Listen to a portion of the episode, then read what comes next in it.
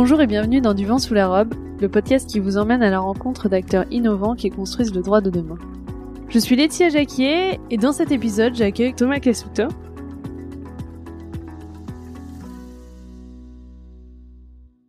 Avec Thomas, nous avons parlé de la justice et de sa transformation, et plus particulièrement de la justice dite prédictive, des outils dont les magistrats auraient besoin dans leur quotidien, des défis à relever pour la justice de demain, mais aussi des mécanismes de responsabilité qui devraient encadrer la mise en œuvre de systèmes utilisant l'intelligence artificielle. Bref, nous avons parlé de plein de choses, c'était une très belle interview, donc j'espère que vous prendrez autant de plaisir à écouter cette interview que je n'en ai eu à la réaliser. Bonne écoute Bonjour Thomas, merci beaucoup euh, d'être avec nous aujourd'hui. Je suis très heureuse euh, de vous recevoir dans le podcast. Bonjour à vous, merci.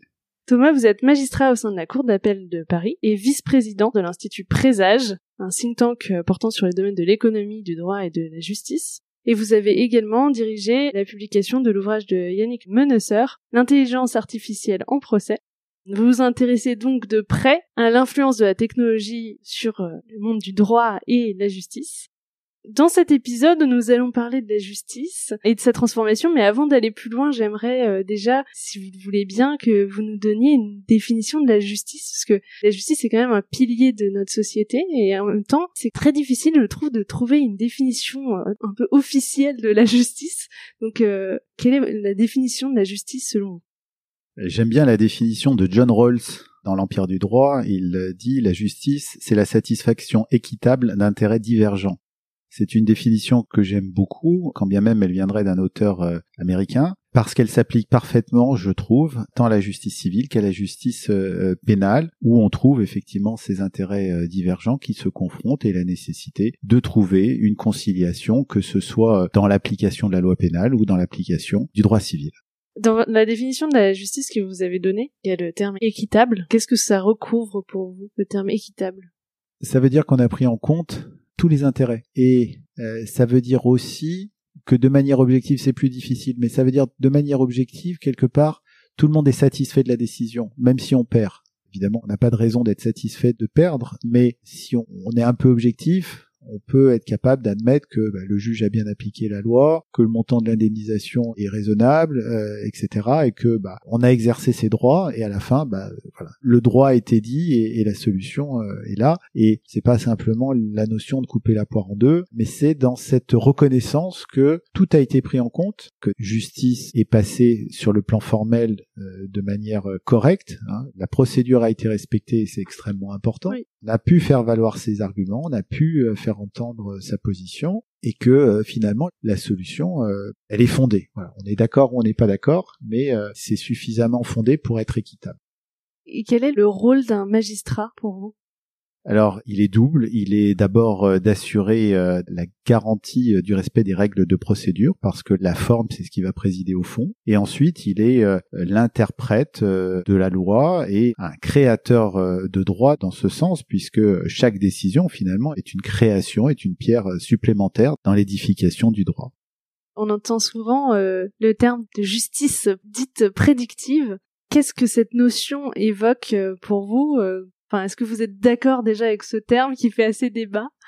Qu'est-ce que vous recouvrez derrière cette notion? Alors, sur un plan positif, je dirais que la justice prédictive, elle renvoie à la prévisibilité du droit, qui est une vertu, puisque c'est un principe constitutionnel. Le droit doit être prévisible et la solution doit être prévisible, ce qui n'empêche pas, notamment, le revirement de jurisprudence, mais euh, qui doit s'inscrire dans une continuité et dans une construction positive. Je crois en revanche que la notion de justice prédictive qui viendrait euh, laisser entendre que toute décision du juge est prévisible et quantifiable est une euh, définition qui est erronée. D'ailleurs, je crois que dans le précédent podcast, ça a été euh, longuement débattu et que en fait, ce que l'on désigne comme justice prédictive, c'est plus la quantification d'un aléa judiciaire perçu notamment du côté des avocats pour essayer d'anticiper sur les probabilités d'une décision. Par exemple en matière de réparation, et euh, permettant également d'arrêter les contours d'une stratégie sur euh, la présentation d'un dossier.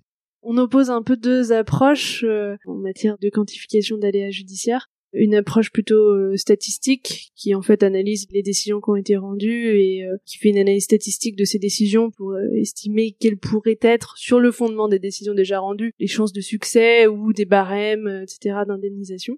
Donc ça c'est par exemple une méthode qui est utilisée par Predictis mais aussi d'autres. Et une autre qui est plus la modélisation du raisonnement du juge comme c'est le cas par exemple avec Case Law Analytics. Est-ce que vous avez une opinion sur ces deux méthodes-là? Est-ce qu'elles vous semblent euh, pertinentes? Est-ce que pour vous, ça donne des résultats qui sont représentatifs? Je pense que ces deux approches présentent un, intérêt et peuvent être pertinentes par rapport à l'objectif qu'elles se donnent. Pour autant, que ce soit dans euh, l'approche euh, purement statistique ou que ce soit dans la modélisation du juge, il y a nécessairement une limite. Et donc, ceux qui utilisent ces outils le font, je suppose, nécessairement en fonction de ces limites si on utilise ces outils au regard, par exemple, de mécanismes d'indemnisation où l'on sait que des barèmes existent, forcément, euh, ces outils vont fonctionner avec une marge d'erreur qui est euh, plus ou moins quantifiable et, acceptable. Pour autant, ces outils ne peuvent pas se substituer à la capacité, par exemple, de développer de nouveaux arguments, d'élaborer euh, de nouveaux types de préjudices, et donc, euh, ce qui relève encore de la fonction euh, du juge, c'est se prononcer sur ces arguments un petit peu tangents ou de reconnaître ou pas des nouveaux postes de préjudice. Et ça, par définition, l'outil ne peut pas le faire. Bon. De la même manière, la modélisation du raisonnement du juge, je veux bien admettre que l'on peut le modéliser jusqu'à un certain point, en revanche, et je sais que cette opinion est contestée, mais je pense que dans une autre mesure, le raisonnement du juge n'est pas modélisable. Je mets à l'écart euh, cette chronique de Jean-Paul Jean euh, toute récente qui vient euh, critiquer l'idée que le juge serait moins sévère quand il vient de manger. Ah oui, je sais pas si vous avez lu ça. Bon, qui, est, qui, est, qui, est, à la fois pleine d'humour, mais en même temps pleine de bon sens et qui critique effectivement une approche statistique parce que elle n'est pas corrélée, enfin, elle ne prend pas en compte certains facteurs qui sont beaucoup plus tangibles, mais euh, qui ne sont pas simplement euh, la corrélation entre l'heure de la décision et la décision rendue. Bon. Donc là encore, on peut modéliser le juge, le raisonnement du juge, pardon, pas du juge, on peut modéliser. Quel lapsus. Euh, on peut modéliser le raisonnement du juge, mais jusqu'à un certain point. Et d'abord dans la dimension humaine dans la capacité à faire preuve d'empathie, voire même de se mettre à la place des justiciables, dans la capacité à s'adapter en fonction de l'évolution de la société, d'un nouveau contexte, dans la capacité à interpréter des normes qui sont euh, euh, souvent changeantes ou la jurisprudence elle-même. Je crois qu'il y a encore euh, une marge d'ignorance pour la modélisation qui est encore considérable, qui n'est peut-être pas en lien avec la majorité des décisions, mais peut-être pour les plus importantes d'entre elles, ça reste effectivement du domaine de l'incapacité de modéliser ce raisonnement je crois aussi que quand on a une décision qui est rendue, par exemple, en grande chambre, en assemblée plénière de la Cour de cassation, où euh, plusieurs dizaines de magistrats vont euh, délibérer ensemble et apporter chacun une contribution à la décision, il est bien difficile, je pense, de modéliser en fonction euh, des profils, de, hein, de, la nature du contentieux. ça peut être parce que ça touche à plusieurs branches du droit, ça peut être parce que ça pose une question nouvelle, ou ça peut euh, aussi, euh, on l'a vu récemment, euh, venir à la suite d'une résistance des juges du fond, qui est une configuration assez rare, mais néanmoins importante dans la construction du droit. Il y a aussi les revirements de jurisprudence. Est-ce qu'on peut anticiper les revirements de jurisprudence? Parce que ça entre aussi en compte dans la modélisation. C'est-à-dire que on peut modéliser un raisonnement, mais est-ce qu'on peut arriver à modéliser la possibilité de s'écarter d'un courant jurisprudentiel jusqu'à maintenant? Alors, je pense qu'il y, a deux éléments à prendre en compte. Je vous suis parfaitement.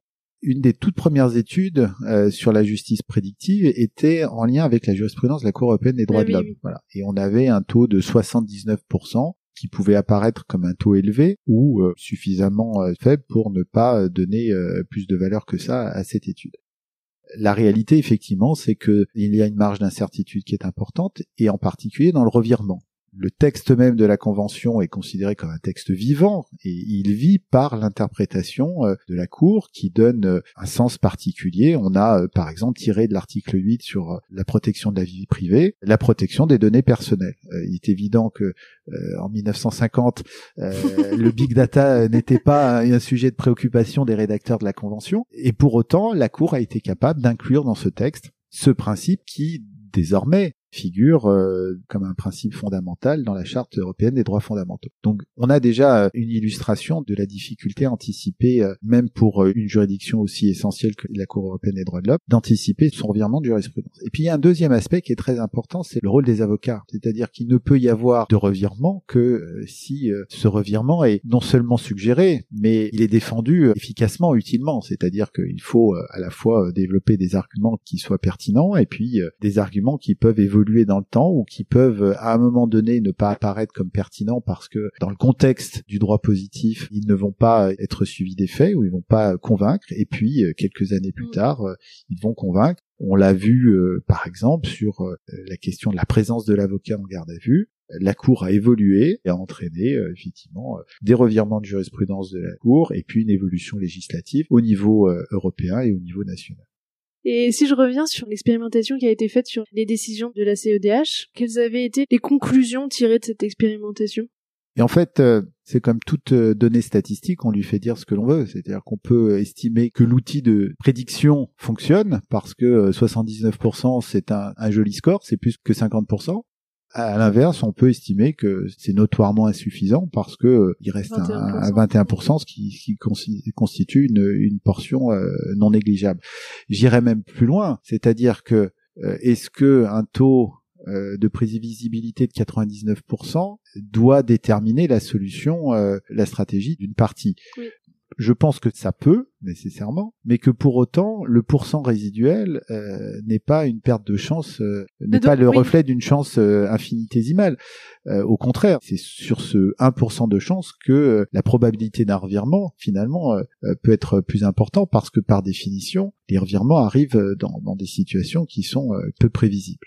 Et est-ce que vous pensez justement que si euh, on arrivait à ce degré de fiabilité, ou même euh, avec les outils qu'on a aujourd'hui et, leur degré de précision, on va dire, est-ce que vous pensez que ça peut justement euh, avoir une incidence négative en influençant finalement la décision d'aller en justice? Parce que on se dit bah finalement j'ai très peu de chance, donc pourquoi me lancer dans une procédure qui va être longue, coûteuse, etc. Même si en dehors même de ce score-là, on peut se poser cette même question parce que l'avocat est aussi là pour donner des conseils etc. Mais est-ce que vous pensez qu'il peut y avoir une influence et que ça peut avoir un impact négatif du coup? Je pense qu'il est évident que ça a un impact. Après, la question est de savoir si cet impact il est total ou pas, si ça détermine de manière certaine la décision d'agir ou de renoncer à agir, ou si c'est simplement un élément dans cette décision. Et je crois que si l'on considère que c'est un élément, c'est-à-dire que les avocats sont mieux à même de répondre à cette question euh, puisque ce sont des outils qui sont euh, aujourd'hui euh, définis et conçus pour des avocats. Mais ça permet effectivement de dire à une personne quelle est la probabilité d'un succès ou quelle est je dirais la fourchette d'indemnisation qui peut être anticipée.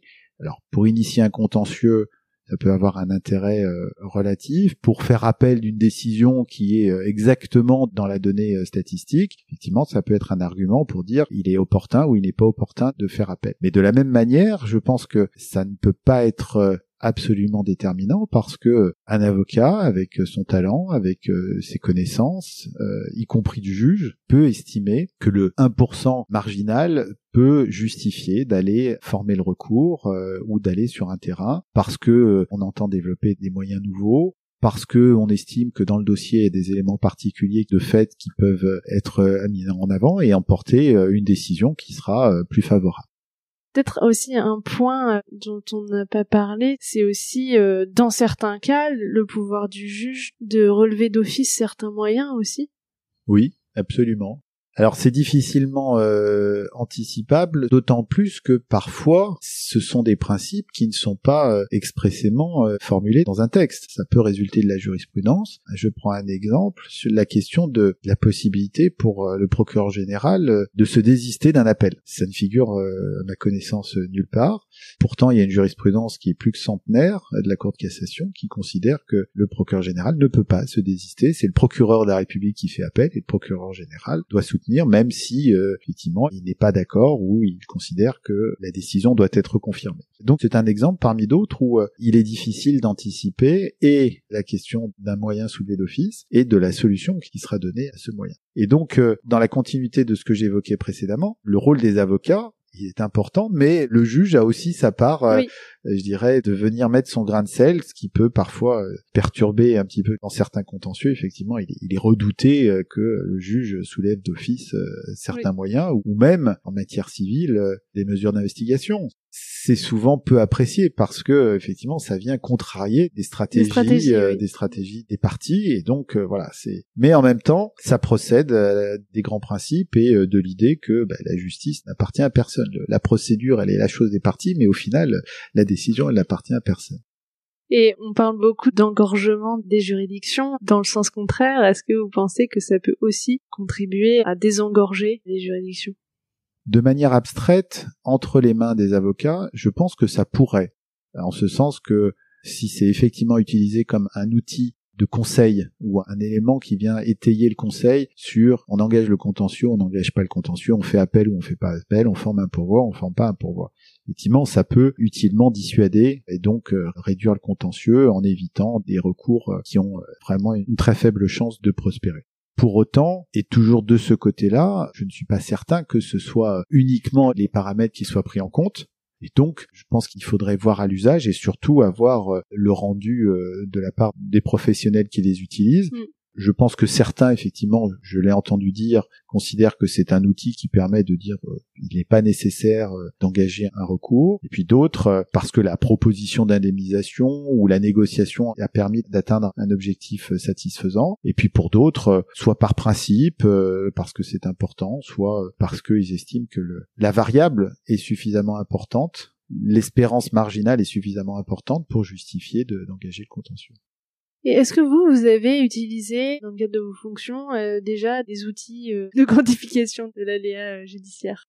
Alors j'ai eu des présentations, c'est-à-dire que j'ai eu la démonstration de ces outils pour comprendre comment ça marche, l'ergonomie, la facilité d'usage et puis la pertinence aussi des paramètres qui sont définis et pris en compte pour pouvoir élaborer la prévision ou euh, la quantification de l'aléa. Mais ce que je note, et je pense que c'est très important, c'est que ces outils sont conçus pour des avocats. Donc euh, il n'en existe pas pour les magistrats et je pense que l'utilisation d'outils conçus pour les avocats par des magistrats ce ne serait pas une bonne chose parce que au contraire ça risquerait euh, d'entretenir un effet performatif.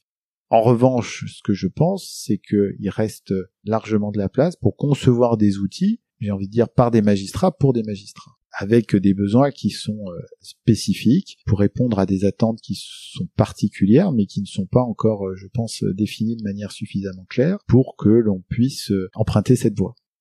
Quand vous dites que ce sont des outils qui ont été conçus pour les avocats et que du coup ça n'a pas été conçu pour des magistrats et donc vous en voyez pas l'utilité dans votre pratique, qu'est-ce qui fait que ça correspond pas à un outil qui vous aiderait dans votre quotidien? Alors je précise, je ne dis pas que ces outils seraient inutiles. Simplement leur usage ne pourrait être accepté que de manière marginale, c'est-à-dire euh, par exemple sur une question d'indemnisation, de responsabilité d'indemnisation, on pourrait effectivement euh, avoir une image des indemnisations qui puissent être euh, fixées.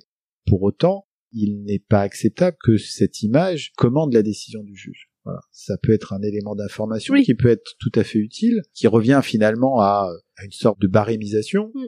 mais qui est actualisée, qui est peut-être euh, plus fine puisque plus de paramètres peuvent être pris en compte, mais au final, ça ne doit pas suppléer à euh, l'évaluation euh, au regard des éléments de fait. Par exemple, est-ce qu'un préjudice esthétique, même si en fonction de l'âge, du genre, de la profession ou que sais-je encore, l'indemnisation moyenne se situe à tel niveau, est hors de question, je pense, euh, de faire abstraction que euh, derrière euh, le dossier, il y a une personne et que dans son préjudice esthétique, il y ait des paramètres qui soient tout à fait particuliers et que le juge doit prendre en compte et donc auquel il peut pas être répondu de manière abstraite.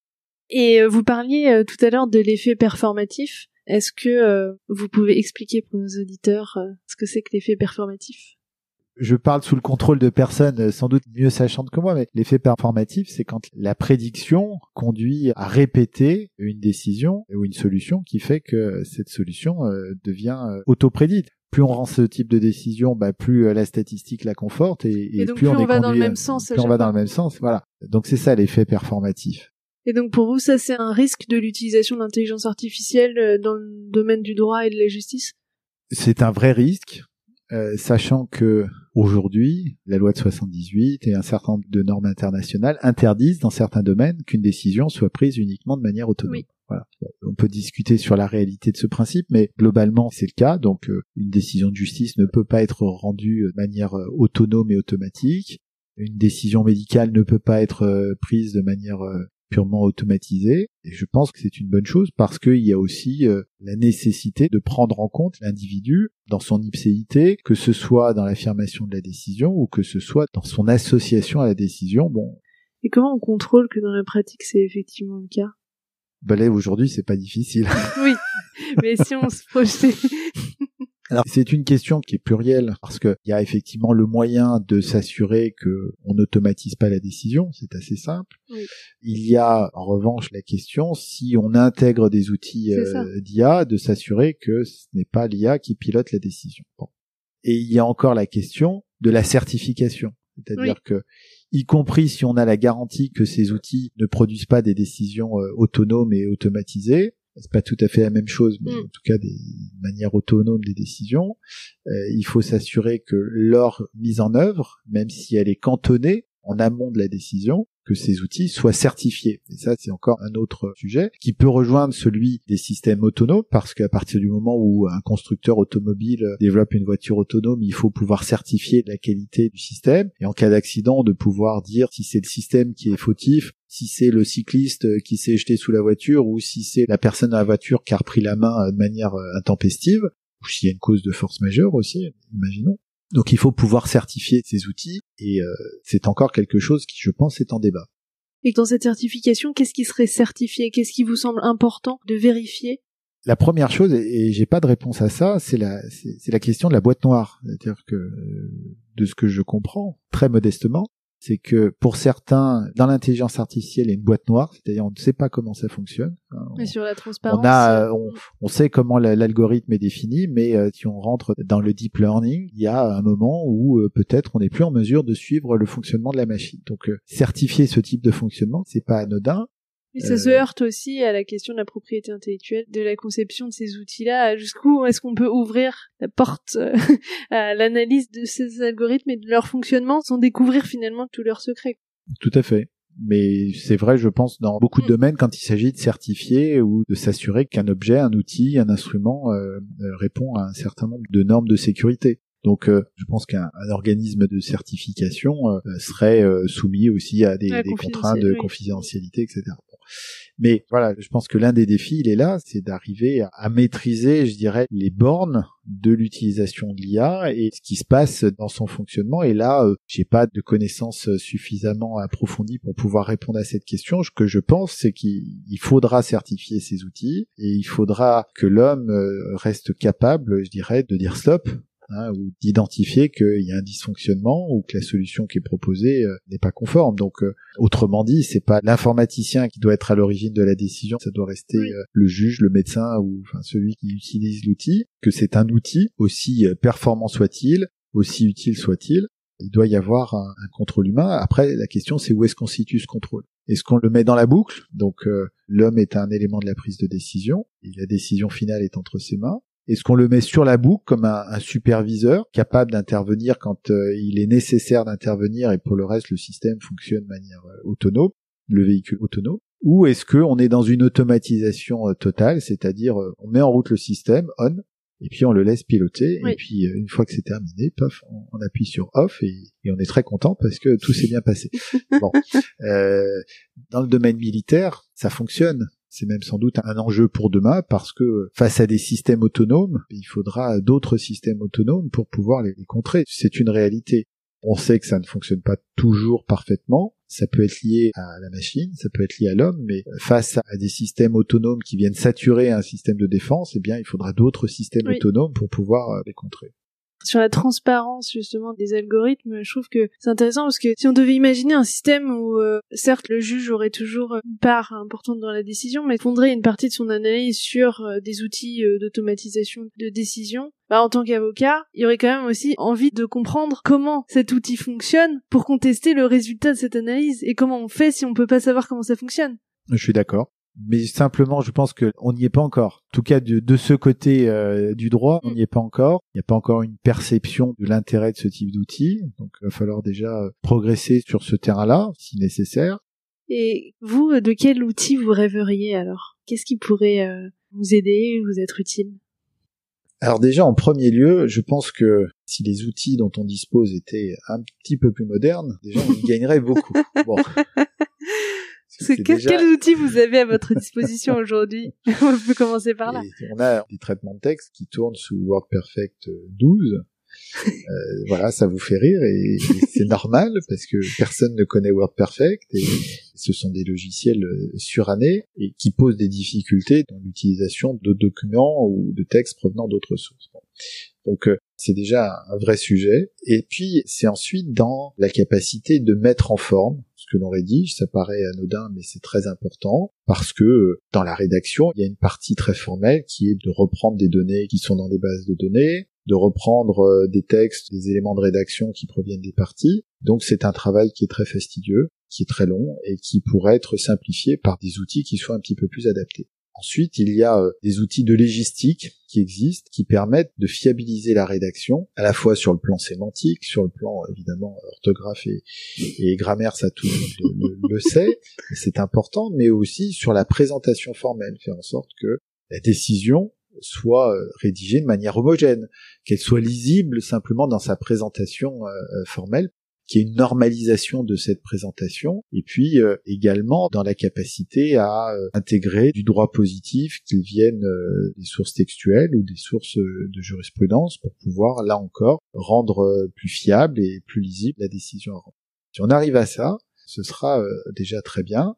Ensuite, effectivement, si on peut, je dirais, simplifier entre guillemets ce que j'appelle le workflow depuis la première pièce de procédure, que ce soit un PV de dépôt de plainte jusqu'à la décision finale ou que ce soit euh, l'acte introductif d'instance jusqu'à la décision finale. Je crois qu'on a beaucoup à gagner. Il y a des efforts qui sont faits. Hein. Le dossier pénal numérique euh, est en train de se mettre en place, un petit peu lentement, mais sans doute sûrement. Ça existe dans d'autres pays depuis pas mal d'années déjà. Je pense que là encore, ça permettra à la fois de simplifier le travail, donc de faciliter aussi l'intervention des parties, l'élaboration de la décision, et puis euh, ça a aussi un intérêt sur le traitement de la preuve. Je vous donne un exemple.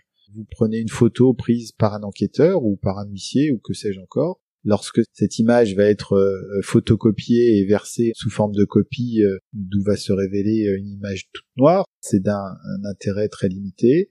Euh, si on arrive à conserver la qualité de l'image sous la forme euh, numérique qui constitue la, source initiale, eh bien on, conserve la valeur probante de cette pièce. Donc euh, c'est quelque chose que l'on peut faire, que l'on a fait déjà, de, mettre des, images dans des décisions un petit peu compliqué compte tenu des outils qui sont à notre disposition, mais je pense que ça permet d'étayer de manière très convaincante une décision ça permet encore d'exploiter des données sans avoir à les retraiter manuellement, ce qui est aussi euh, extrêmement fastidieux et, une source d'erreur. Si on arrive à les gérer de manière euh, dématérialisée dès l'origine et à les conserver de manière euh, numérique et sécurisée, je pense que ce sera d'une aide importante pour tout le monde.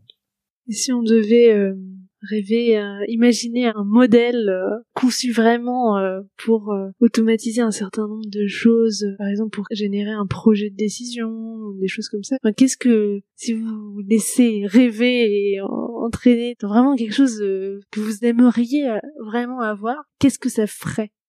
On a fait beaucoup de progrès avec l'informatique en créant des trames, mais la modernisation, elle est particulièrement lente par rapport à d'autres domaines. Donc, si on arrive à rationaliser plus rapidement ce, ce workflow, depuis l'élaboration, je dirais, de la trame essentielle d'une décision jusqu'à intégrer euh, de manière beaucoup plus facile du contenu, euh, qui viennent, euh, par exemple, des prétentions des parties, certaines pièces essentielles des parties. Je pense que là encore, on gagnera pour pouvoir se concentrer sur l'interprétation du droit, l'application de la règle et la décision elle-même.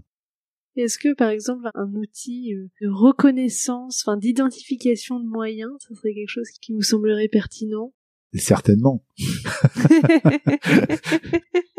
ça éviterait euh, sans doute beaucoup de cassations. Euh, oui, sur des oublis de, réponse à des défaut de réponse à, un moyen. Bon, Je suis pas sûr que ce soit parfait en soi parce que parfois le moyen euh, est caché. Oui. Hein Donc euh, ça ne doit pas conduire à faire l'économie d'une lecture euh, fine des écritures, mais effectivement ça peut permettre d'identifier de manière plus fiable ces moyens et puis peut-être aussi d'aller chercher ou mettre en regard un certain nombre de solutions entre lesquelles le juge pourra arrêter la décision. Voilà. Et vous parliez tout à l'heure de tram. Aujourd'hui, vous n'avez pas d'outils d'automatisation de trame avec par exemple comme on le voit sur les contrats ou sur un certain nombre de logiciels qui ont été créés où euh, on a euh, une espèce de petit questionnaire euh, où on répond à différents points et on peut par exemple intégrer des clauses mais ça pourrait très bien être transposable à des réponses à des moyens. Alors il y a des trames mais d'abord les trames sont élaborées par type de contentieux. En général, elle comporte un en-tête qui permet d'identifier euh, l'affaire, les, les, parties, euh, euh, celui qui prend la décision, etc. Un certain nombre d'éléments qui sont purement formels. Certaines trames vont un petit peu plus loin en, en apportant des éléments de rédaction, mais ça s'arrête là. Il n'y a pas la capacité à aller importer d'autres éléments qui permettent de rationaliser la mise en forme particulière d'une affaire jusqu'à ne plus laisser au juge qu'à formaliser euh, la décision, c'est-à-dire euh, motiver proprement euh, la décision à partir de données qui auraient pu être collectées, je dirais, de manière quasi automatique. On parlait du fait que ça pourrait être intéressant de développer un outil conçu pour les magistrats. Qu'est-ce qui aujourd'hui fait que c'est pas le cas? En premier lieu, je pense que ça ne peut se faire que dans un dialogue, c'est-à-dire euh, il faut que le juge arrive à percevoir l'intérêt de ce type d'outil, et pour ça, il faut que le technicien, enfin l'informaticien, le concepteur, soit capable de montrer l'intérêt et, et, dans ce dialogue de construire quelque chose qui réponde à un besoin. Mais c'est déjà pas simple. Aujourd'hui, effectivement, euh, si on regarde les outils qui sont conçus pour des avocats, c'est pas simple d'imaginer l'intérêt euh, pour un juge. Et, puis ça demande du temps, ça demande aussi des moyens pour pouvoir euh, envisager d'intégrer l'intelligence artificielle dans le fonctionnement de la justice.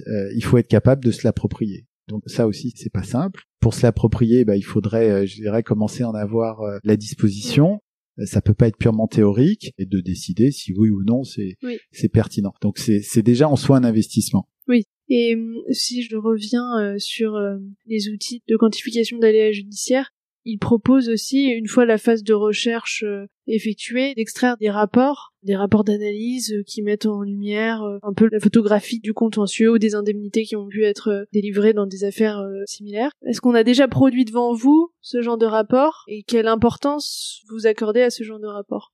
Alors, en l'état de ce que j'ai pu voir, ça donne une image qui est assez claire mais ça ne peut pas être euh, un modèle de décision. C'est un peu comme le barème. Le barème, c'est une indication euh, sur euh, des données moyennes d'indemnisation en fonction de l'intensité du préjudice, etc. Bon, ça n'empêche pas le juge de déborder du barème, soit en dessous, soit d'aller au-delà. Donc là, c'est pareil. Et ça ne doit surtout pas commander la décision. C'est-à-dire que l'objectif, c'est pas d'être dans le barème, d'être au milieu de cette image. L'objectif, c'est simplement d'avoir des repères et à partir de ces repères, d'être cohérent par rapport à soi-même, bien sûr, mais aussi peut-être par rapport à une jurisprudence euh, d'ensemble, parce que c'est aussi important qu'entre les ressorts, il n'y ait pas des différences, euh, je dirais, euh, excessives. Voilà.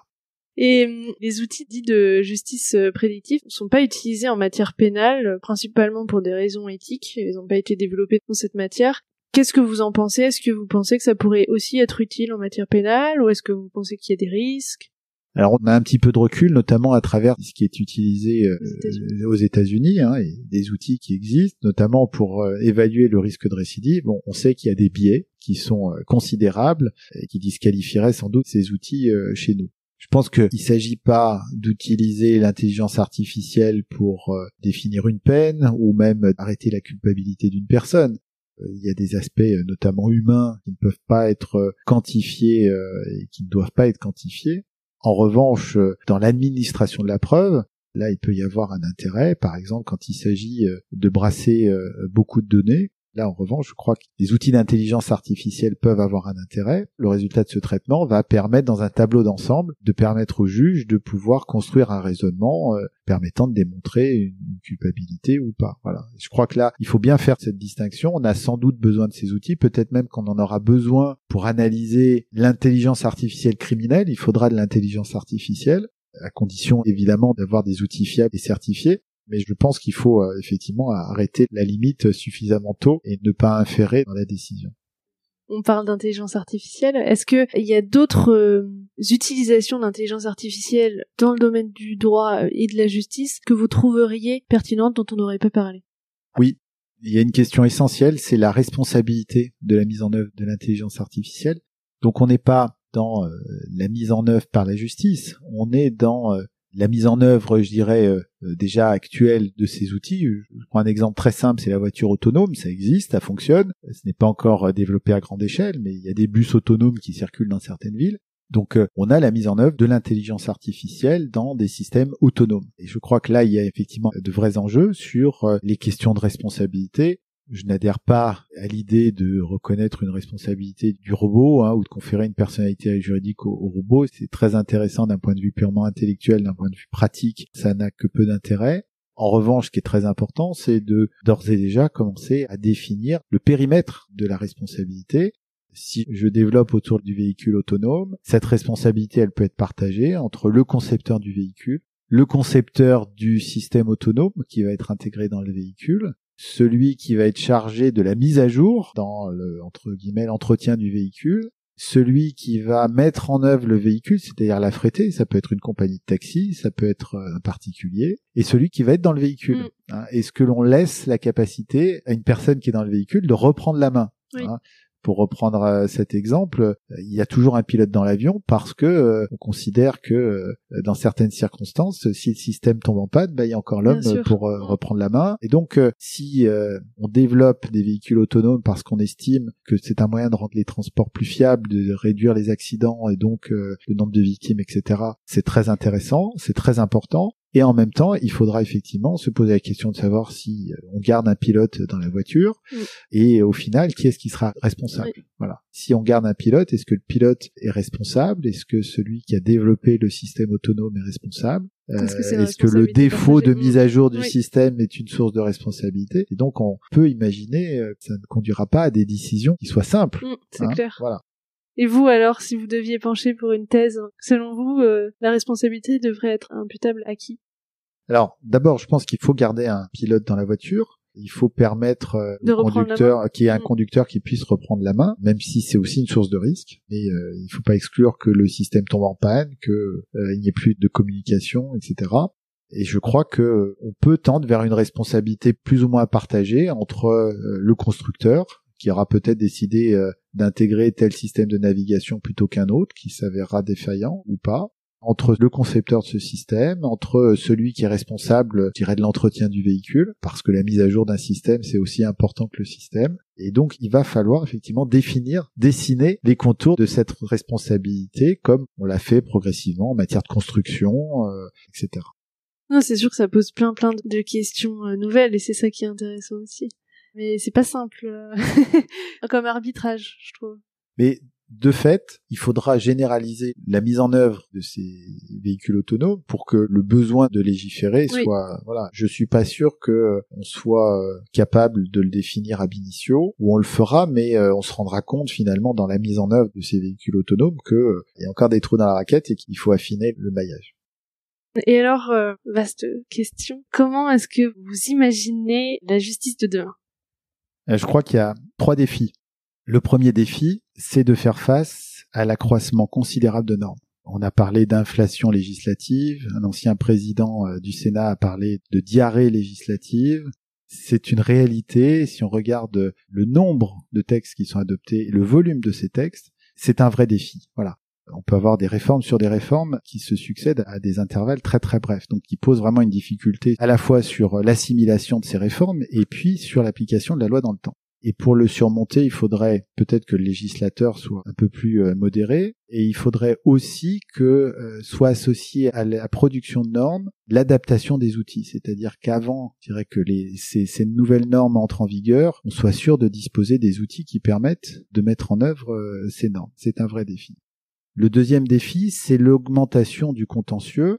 Le droit à recours effectif est quelque chose de très important, mais qui génère des nouveaux contentieux qui peuvent altérer la résolution euh, rapide et apaisée d'un contentieux. Et ça, euh, pouvoir rendre des décisions dans des délais raisonnables, c'est un vrai défi.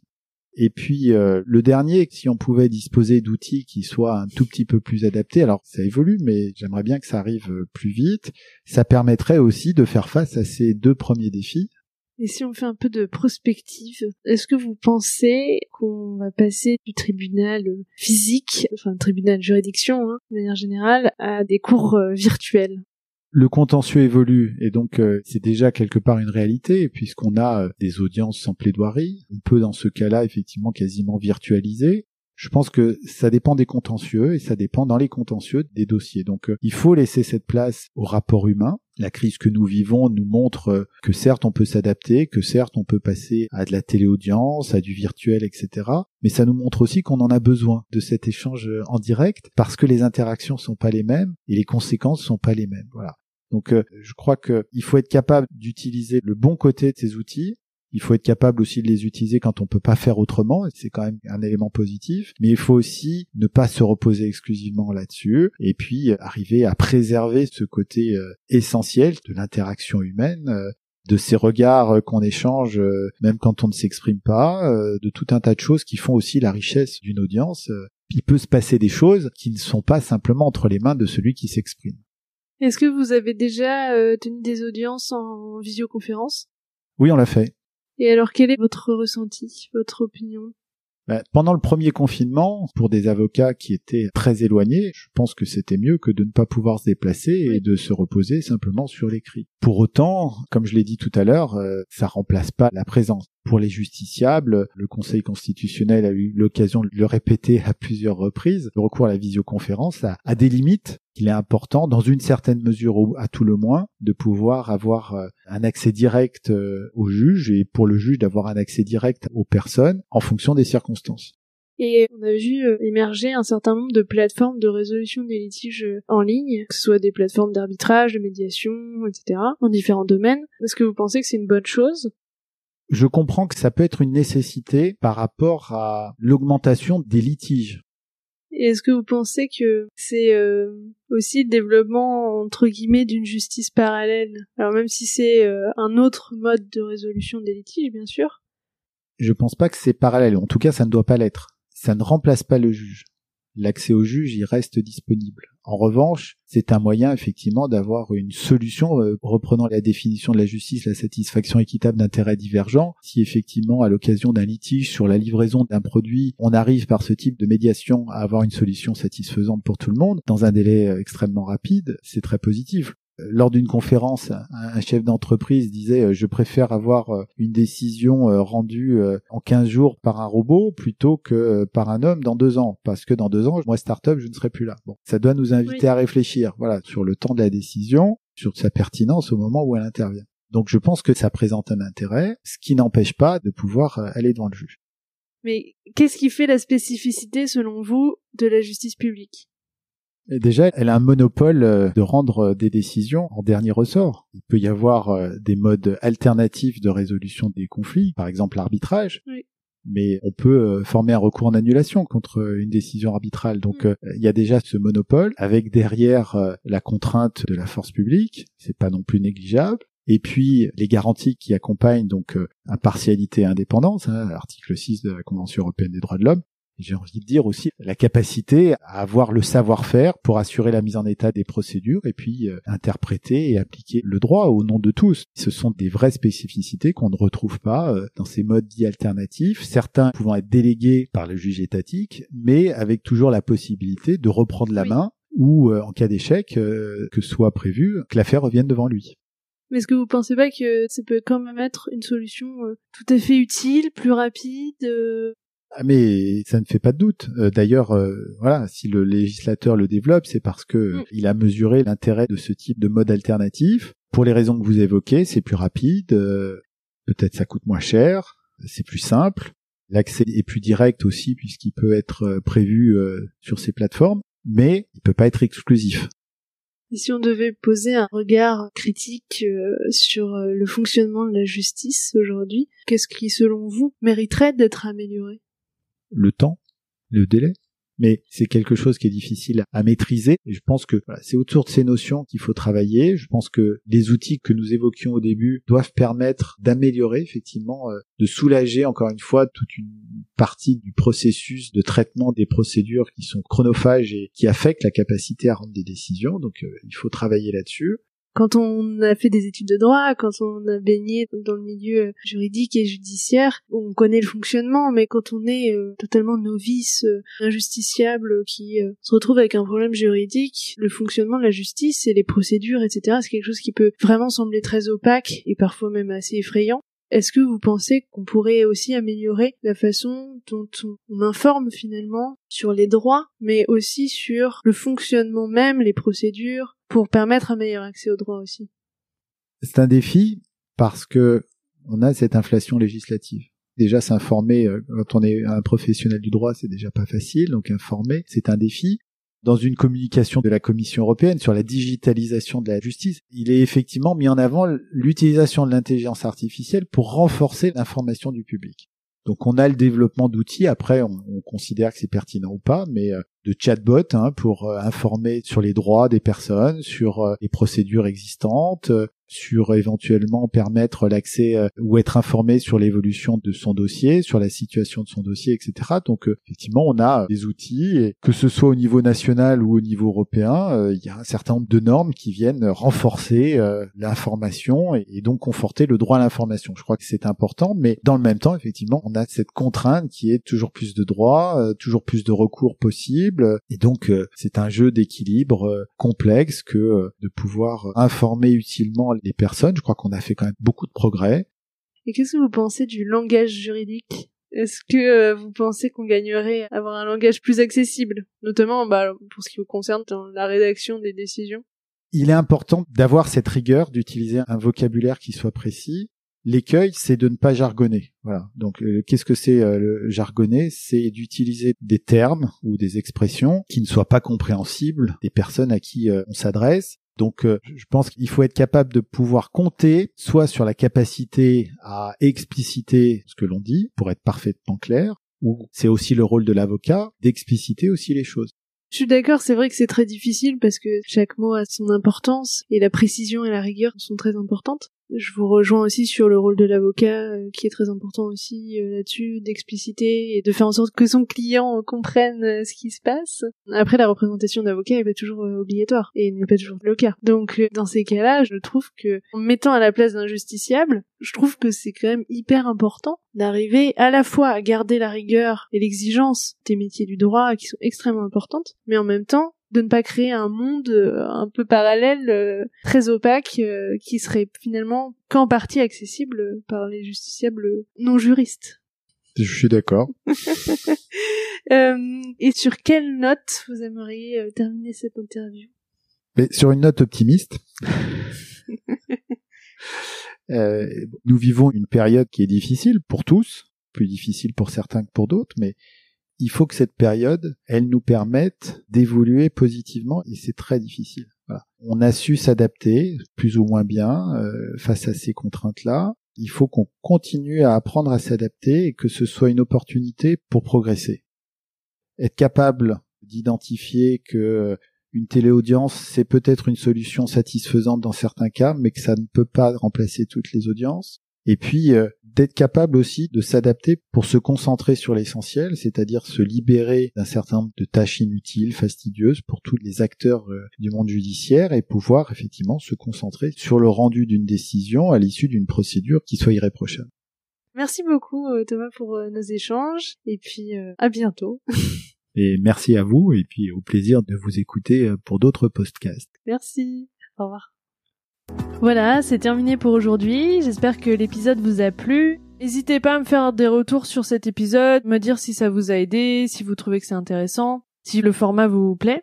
Si le podcast vous plaît, n'hésitez pas à me mettre une très bonne note, de préférence 5 étoiles sur iTunes, ça m'aidera beaucoup, et à parler du podcast autour de vous. Si vous avez des questions, ou si vous voulez donner votre avis, ou si vous avez envie de partager votre point de vue sur tous ces sujets d'innovation, n'hésitez pas. Vous pouvez le faire sur les pages du vent sous la robe sur les réseaux. Donc il y a une page sur Instagram, une page sur Twitter, une page sur LinkedIn, une page sur Facebook et sinon sur le site internet, sur la page dédiée à chaque épisode, vous avez la possibilité de laisser des commentaires. C'est vraiment fait pour ça, ça peut être très intéressant de débattre sur ces sujets, donc n'hésitez pas. Et sinon, je vous donne rendez-vous dans 15 jours pour le prochain épisode. À bientôt!